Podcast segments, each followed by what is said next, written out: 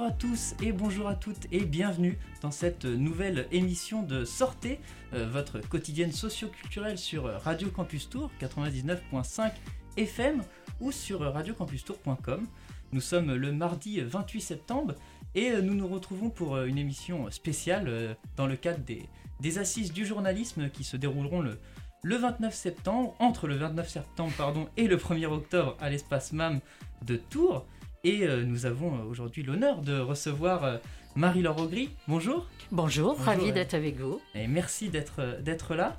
ainsi que Mathilde Gralpois. Bonjour. Bonjour. Bonjour. Alors je suis aussi accompagné pour, pour co-présenter cette, cette émission de Zachary. Bonjour à Bonjour tous. Zachary, alors qui est étudiant à l'université de Tours. C'est bien ça. alors Marie-Laure Augry, vous êtes ici en tant que représentante des assises du journalisme, mais aussi euh, euh, vice-présidente euh, de, de, l'association Journalisme et Citoyenneté. Et Marie-Laure Augry, vous, êtes, vous êtes maître de conférence et chercheuse, chercheuse pardon, ah oui. en, bien sûr, en aménagement du territoire et environnement, mais aussi vice-présidente chargée de la transition écologique à l'université de Tours. Alors, peut-être première question euh, préliminaire pour euh, situer euh, nos auditeurs. Qu'est-ce que les assises du journalisme et pourquoi organiser des assises alors? Alors, les assises internationales du journalisme, voilà, existent depuis 16 ans maintenant. Elles sont à Tours depuis 5 ans. C'était la volonté au départ de, Jérôme Bouvier, c'est-à-dire de créer ce lien indispensable entre les journalistes et les gens et les citoyens pour échanger sur l'actualité, l'information, sur la manière dont elle se fabrique répondre aux interrogations et mener une réflexion commune sur le traitement de l'actualité.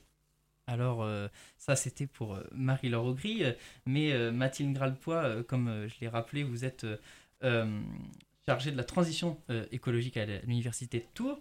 Alors, peut-être évoquer quel est votre rôle alors en, en tant que chargée de la transition écologique à l'Université de Tours?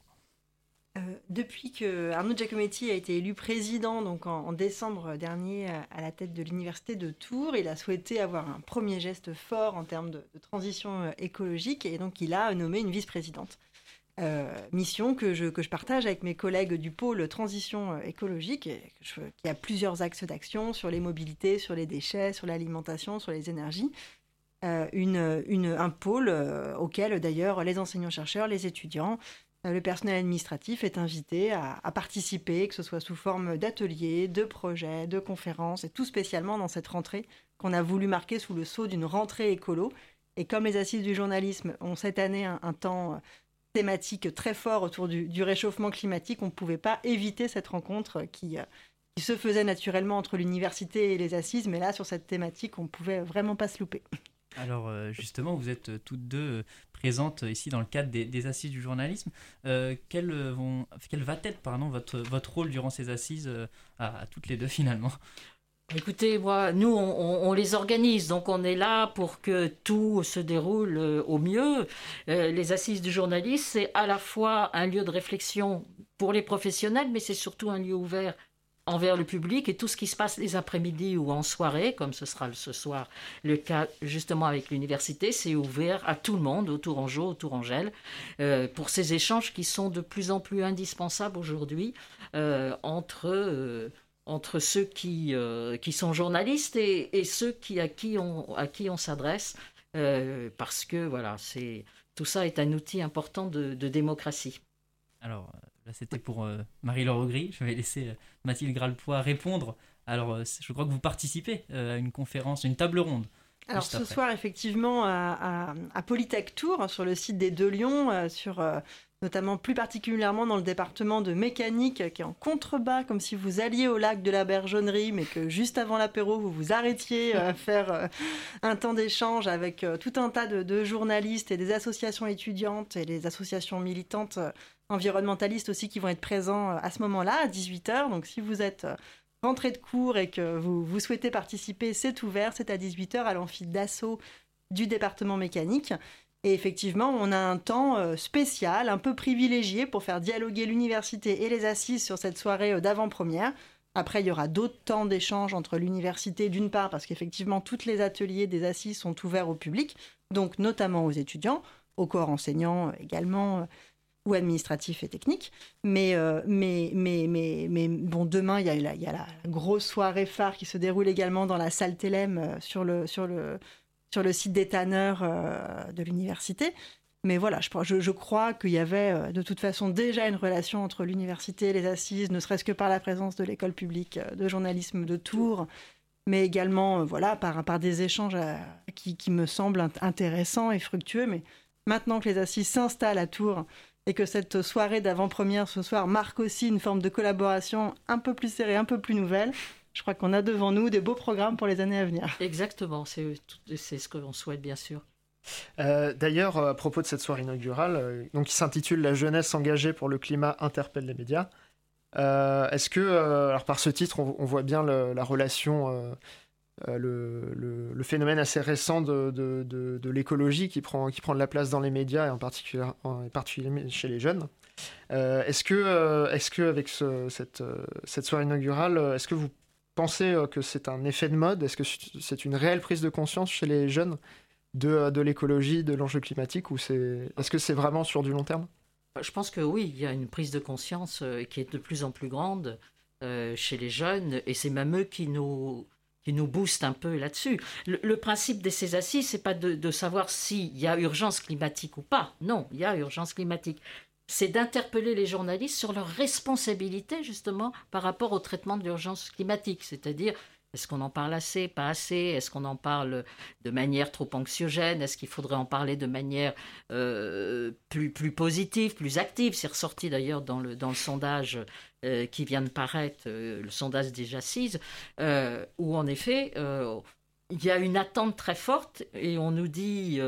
Voilà, c'est pas la peine de nous mettre la tête sous l'eau, d'être anxiogène. Ce qu'il faut surtout, c'est à partir du constat des problèmes, voilà, permettre d'avancer, donner des solutions, montrer ce qui peut fonctionner, montrer en quoi on peut s'engager pour que les choses évoluent. Et ça, c'est aussi le rôle et la responsabilité des journalistes.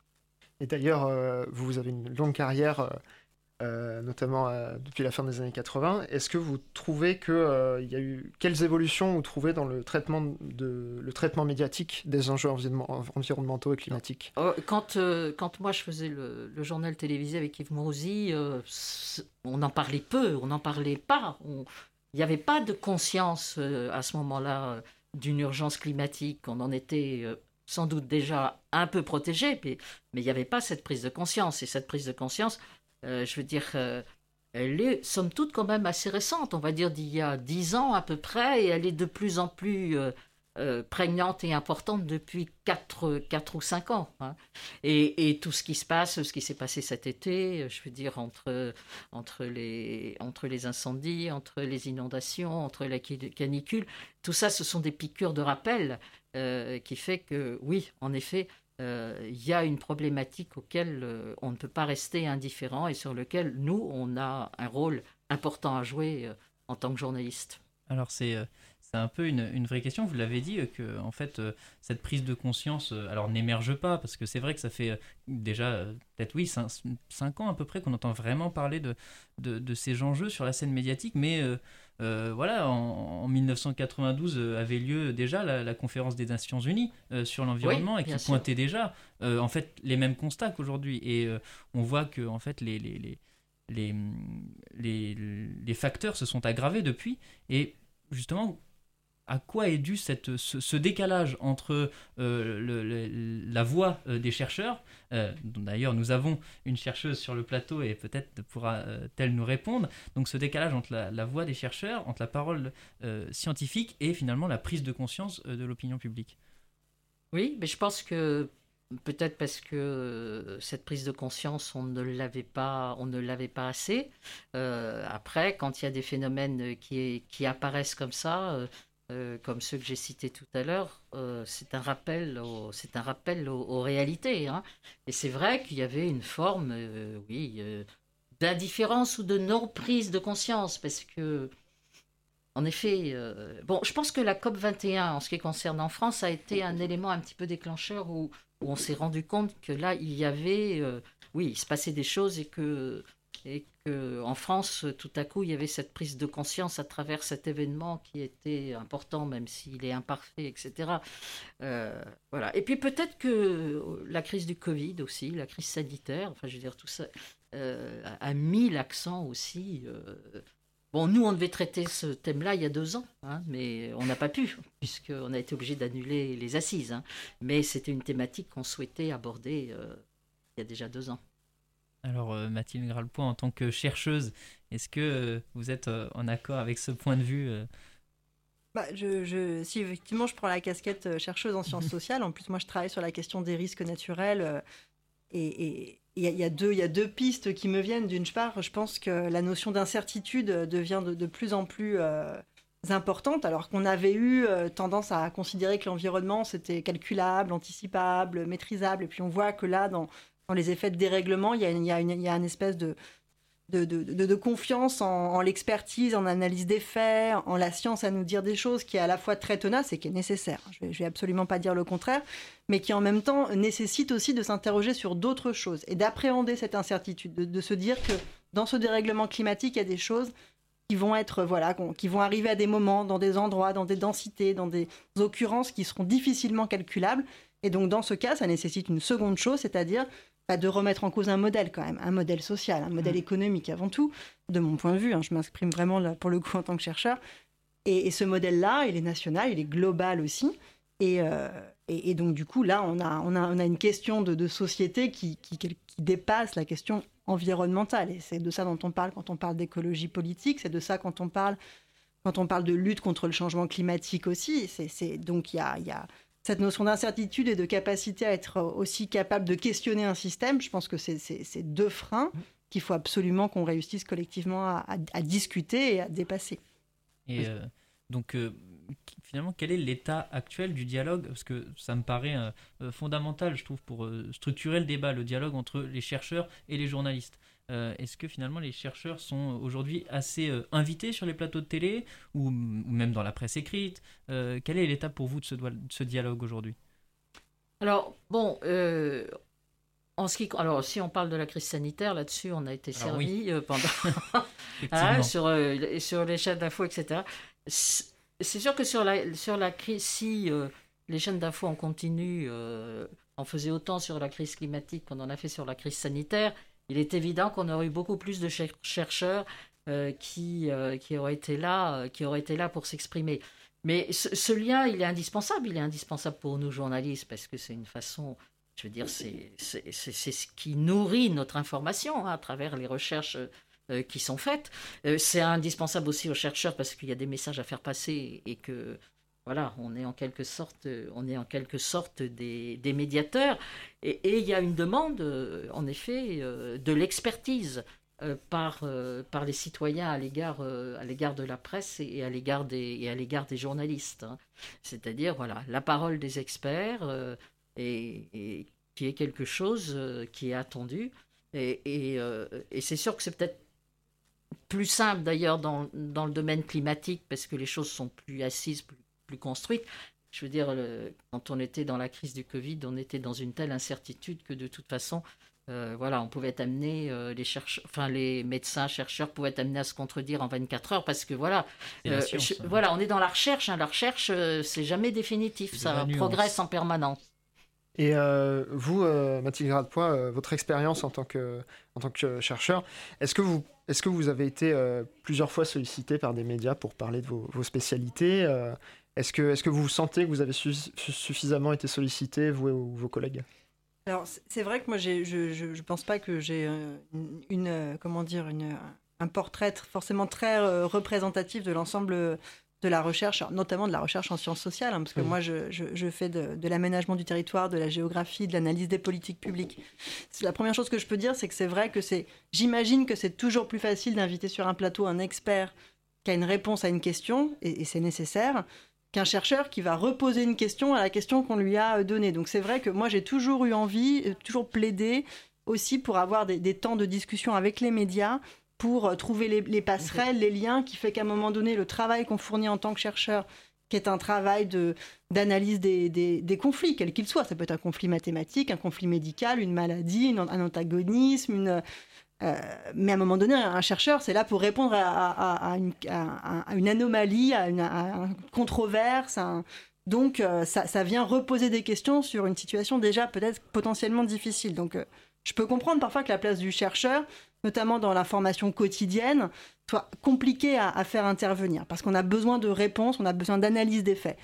Après, euh, de fait, moi, j'ai senti quand même à titre personnel euh, un, accroissement très significatif de ma, de, ma demande de médias, que ce soit beaucoup de radio euh, sur, France Culture, sur France Bleu, sur oui alors du magazine aussi. Je pense à Zadig je pense à Reporter je pense à, plusieurs à Mediapart à plusieurs à plusieurs à plusieurs journaux et c'est vrai que du coup on sent quand même que sur cette question environnementale il y a, va y avoir quand même des, des, liens qui vont se tisser. Et moi j'en suis vraiment très très très très intéressée. Après, je, connais mal en fait le métier de média et, et, et, les métiers de journaliste. Et je pense que c'est aussi dans des moments comme ça qu'on comprend les attentes des uns et des autres, les métiers, le, concret aussi du métier, parce que je, vois bien qu'à un moment donné, quand on apparaît sur un carnet d'adresse d'une, euh, par exemple de, Radio France, on est rappelé beaucoup plus souvent que quand on n'y était pas du tout. Donc j'imagine et on fait pareil nous quand on doit faire intervenir des professionnels dans des cours, on rappelle celui qui s'est très bien débrouillé la fois d'avant, l'année d'avant. Donc je, j'en tire aucune frustration et ni, et ni incompréhension, mais mais c'est vrai que, que, voilà, que j'ai je, notamment très confiance et, plein d'envie dans ces liens tissés entre université et journalistes, parce que je pense qu'il y, y, y, a des passerelles évidentes. D'ailleurs, vous soulevez un point intéressant, c'est-à-dire que c'est un peu une dichotomie euh, un peu classique aujourd'hui, mais entre le temps long du chercheur et, euh, euh l'information, l'immédiateté de l'information, surtout avec la, montée des, des chaînes d'information, Internet qui a redéfini complètement la, l'information, la, vitesse de communication. Est-ce que, euh, est-ce que vous, Marie-Laure vous, vous pensez euh, aujourd'hui, euh, à travers l'organisation des assises, et vous avez une vision à peu près globale des choses sur, le journalisme, est-ce que vous pensez que cette, cette immédiateté de l'information aujourd'hui, est-ce qu'on passe un cap dans le, la, le, le, temps long Est-ce qu'il y a un retour du temps long aujourd'hui dans l'information euh, Est-ce que c'est amené à se développer ou alors, il y aura toujours un, bah, une dichotomie entre magazine, euh, bah, médias engagés ouais, et, euh, Je dirais pas que c'est une dichotomie, c'est une, une, complémentarité. Hein. Alors, bien sûr, l'apparition des chaînes d'infos en continu, et en plus en France, on est gâté, on en a quatre, on est un des rares pays à en avoir autant.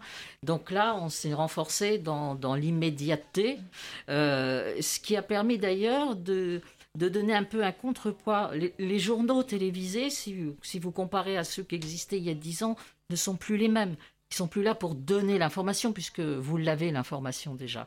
Mais ils sont là pour euh, euh, donner à comprendre, mettre de, mise en perspective. Euh, voilà. Donc on se donne, oui, on entre un petit peu de temps long, et puis qui est complété par, en effet, des magazines, des documentaires. Voilà, je veux dire, l'information, elle se décline de différentes façons. Euh, quand vous ouvrez le monde, euh, vous allez, euh, vous avez des articles qui vous permettent d'aller au fond des choses. Voilà, donc chacun peut, à un moment, en fonction de voilà de son envie, de sa disponibilité, de sa curiosité, peut aller dans l'immédiateté, mais aussi euh, complété par, euh, par une enquête, par... Donc voilà, mais c'est sûr que cette immédiateté de, de l'information, euh, et c'est très compliqué pour les journalistes, hein, parce qu'on est dans l'immédiateté, en même temps on dit qu'il faut avoir assez de recul, donc c'est le grand écart. Hein, et on est rentré dans, oui, dans, dans, dans, un, dans, une, dans un contexte qui, qui est compliqué, et, mais qui en même temps permet euh, de montrer qu'il y a une attente, en effet, euh, du, du, temps long, hein, de la slow information. Euh, voilà. Alors après, des fois, il faut en persuader éventuellement euh, des directions, des rédacteurs en chef, parce que vous savez, la culture du zapping, on pense qu'à partir du moment où on a fait plus d'une minute ou un truc comme ça, les gens vont décrocher, vont pas suivre, ils vont pas écouter. Donc c'est toujours très, très compliqué. On parle, on parle beaucoup en slogan aujourd'hui, et le temps de la science demande demande du temps, du temps, de la nuance. et euh, est-ce qu'on est dans une société de nuance? C'est pas facile. Je pense que le rôle des journalistes euh, une, grande, une grande tâche à accomplir. Alors, euh, il y en a peut-être euh, une autre, parce qu'en fait, les assises, enfin, vous portez aussi l'association dont vous êtes vice-présidente, qui est journalisme et citoyenneté, donc, je crois, va porter les assises. Cette association porte les assises? Oui, c'est l'association qui, voilà, qui est à l'origine des assises, les assises internationales de Tours les assises de Tunis pour tout ce qui est le pourtour de la Méditerranée, où on espère euh, pouvoir euh, euh, les faire le 9, 10 et 11 décembre prochain. et aussi, on aura un rendez-vous plus tard, on fera les assises européennes. Donc c'est une déclinaison de, de, ce lien que l'on veut renforcer avec les citoyens et entre citoyens et journalisme. Voilà. On sent que c'est un outil indispensable de, de démocratie. Et, et, en général, même si on critique euh, volontiers et très facilement les journalistes, euh, en même temps, il y a une attache à la fonction, enfin au journalisme lui-même. Hein, les gens disent, voilà, c'est, oui, un outil important, indispensable, et notamment euh, en pays dans une démocratie. Effectivement, le, journalisme apparaît consubstantiel à la démocratie et permet peut-être aux citoyens d'exercer convenablement leur, leur souveraineté. Mais euh, justement, dans le, dans le contexte un peu quand même de, de défiance médiatique aujourd'hui, il faut le reconnaître. Oui, oui. Euh, mais qui n'est pas nouvelle. Hein. Non, non, qui n'est pas, mais, nouveau, mais qui est peut-être de, de, plus en plus euh, plus en plus fort. Euh, quel est le sens euh, d'organiser des assises dans ce contexte? Est-ce qu'on peut caresser l'espoir que euh, les assises soient un, événement qui permette de, renouer un, lien de confiance entre le public et, les professionnels de l'information? Bien sûr, bien sûr, c'est une des raisons, hein, c'est de renouer ce lien de conscience. Et c'est aussi de faire, nous, notre autocritique. Hein. C'est-à-dire que c'est un moment, c'est de se poser, voilà, on se pose, hein, voilà, on réfléchit à notre action, à nos méthodes, est-ce qu'on fait bien? Est-ce qu'on fait pas bien? Euh, Comment on peut euh, ce lien justement avec les experts qu'on retrouve dans les ateliers euh, Voilà, comment on peut ensemble progresser pour une meilleure qualité de l'information au service du citoyen? Et oui, c'est le. Ah, d'ailleurs, il y a pas mal de, il y a tout un programme tourné sur l'éducation aux médias pour le jeune public qui sera mis à l'honneur. Bon, ici, on est sur une radio étudiante. On espère que nos éditeurs entre 16 et 35 ans. Et euh, en quoi est-ce que c'est intéressant particulièrement pour, euh, pour ce public? Et en quoi les assises sont particulièrement intéressantes pour euh, un jeune public? Alors c'est une question qui vaut aussi pour Mathilde Gralpoix parce que en tant que, en tant que chercheuse, c'est important, je pense, de toucher la jeunesse. Bah, je crois que l'éducation aux médias et à l'information, c'est c'est quelque chose d'extrêmement important. Hein. et encore plus important aujourd'hui parce que, voilà, euh, l'environnement, euh, Internet, réseaux sociaux euh, complexifie les choses et qu'il y a voilà une attention particulière. Les, assises ont toujours été très impliquées dans l'éducation aux médias.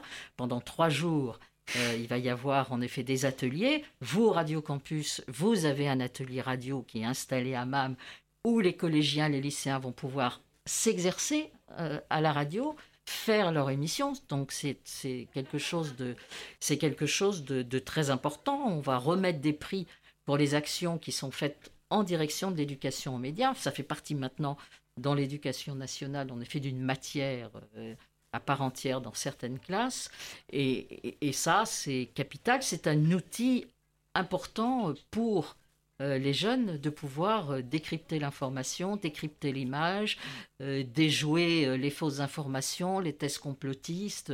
Voilà, donc de leur donner, de leur donner des outils pour ça c'est quelque chose auquel on est euh, extrêmement euh, attaché. Et c'est d'ailleurs tout l'objet aussi de ce partenariat avec l'Université de Tours euh, cette année qui a a priori amené à se développer pour les, années suivantes. Bah, de, pour parler concrètement, notamment sur la soirée de ce soir, hein, qui commence à 18h, donc il est toujours temps de, vous y rendre. je pense que, oui, si c'est l'enseignante qui, parle, je, je, vois bien l'enjeu qu'il y a pédagogique à à travailler avec nos, avec nos étudiants, avec nos élèves sur la source, sur le qui parle, sur quand je récolte un fait, une information, une donnée sur Internet, notamment, mais peut-être même dans un magazine ou dans, une, dans un journal, qui, le, qui parle, qui l'édite, qui le publie, potentiellement qui le finance, mais enfin déjà euh, d'où parle la source que l'on veut utiliser, citer, etc. Sans même parler du plagiat ou des choses comme ça, on voit qu'il y a un, vrai travail qui pour moi est un travail d'éducation aux médias. Puisque euh, voilà, moi, dans mon quotidien d'enseignante, quand, je, suis avec des, étudiants et que je, les interroge sur leurs sources d'informations, euh, quotidienne, alors sur l'environnement, sur le climat, sur les risques euh, pour, ce qui me concerne. Mais je, je, vois et je ne voudrais pas que cet écart se creuse entre l'accès à la fois très facile qu'ils ont à l'information et l'écart qu'il y a avec l'intérêt, la, consistance, le, soin en fait qu'ils donnent à la source qui parle. Donc là, enfin voilà, à la fois il n'y a aucun problème pour effectivement euh, parler d'informations sur Internet, sur les réseaux. Enfin, ce serait complètement euh, ahurissant de, dire le contraire. Et en même temps, voilà, la, capacité que ces médias ont potentiellement, euh, volontairement ou involontairement, à brouiller les pistes de la source d'origine est quand même aussi très fort.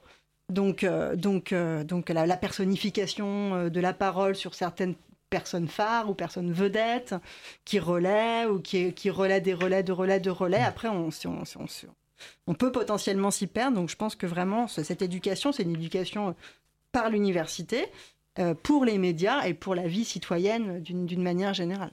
Vous pointez euh, quelque chose d'intéressant, peut-être le fait que euh, effectivement euh, circulent dans les mêmes canaux d'information des euh, toutes sortes d'informations différentes. Une, la parole scientifique, mais en même temps, ça peut être la parole d'un youtubeur, quelqu'un de controversé, et comment faire le tri face à cette information. Alors, est-ce que finalement, les médias ont un rôle de hiérarchisation aussi de ben, l'information? C'est oui, c'est de vérification, de hiérarchisation de l'information, de mise en perspective. Euh, voilà, ça c'est le rôle même euh, des journalistes. Hein. Et euh, voilà, et en, ajoutons de la pédagogie à ça pour faire comprendre. Il y a, d'ailleurs des, beaucoup de, liens ou de parallèles entre un journaliste et un, enseignant, un chercheur. Hein. On, est un petit peu dans, le dans le même méthodologie un peu oui, dans la même mm. méthodologie hein. et, et, je pense que voilà même si tout le monde aujourd'hui est un peu journaliste parce qu'il s'informe, il partage, il, commente l'information, je veux dire, le travail du journaliste est peut-être encore plus indispensable aujourd'hui parce que justement, dans, ce, dans, ce, dans cet amoncellement d'informations, il est de plus en plus indispensable de faire le tri, de hiérarchiser, de mettre en perspective, d'expliquer les choses. Faire le tri dans un, dans un marché donc de l'information qui est quelque peu dérégulé. Alors on parlait de, la jeunesse euh, il y a quelques instants. Euh, je crois que Mathilde, vous êtes euh, chargée de transition écologique à l'université de Tours et il y a eu des, une organisation, en fait une rentrée écolo qui s'est passée.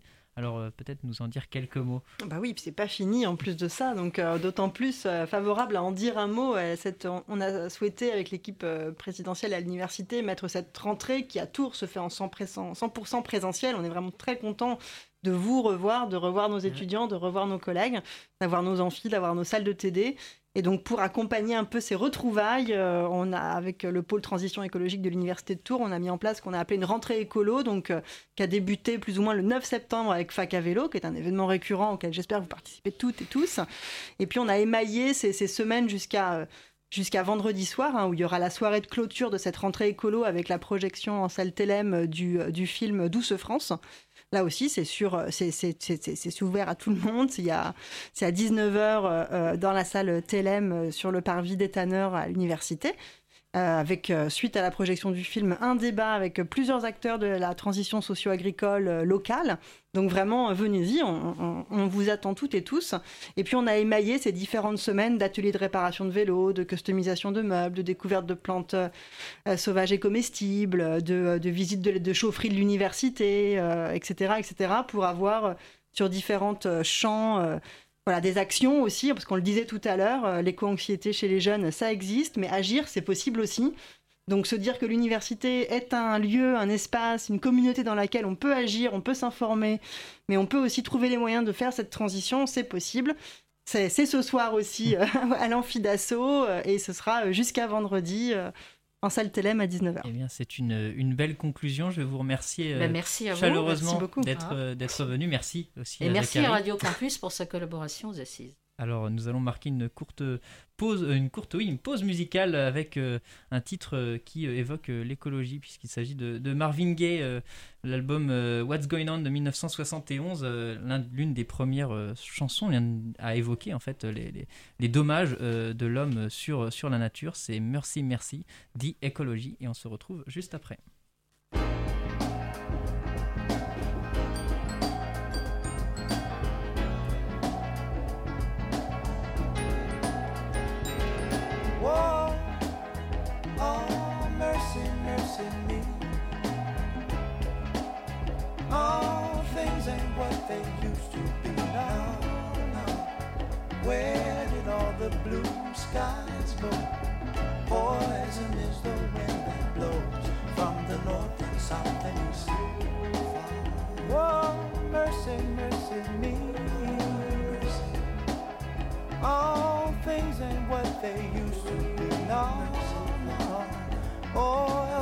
Wasted on the oceans and upon our seas, fish full of mercury.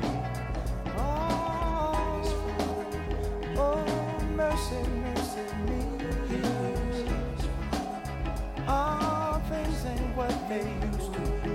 No, Radiation underground and in the sky. Animals and birds who live nearby are dying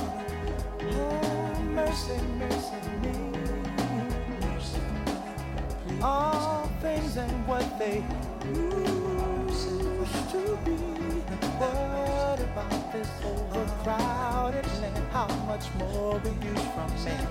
Can't you stand?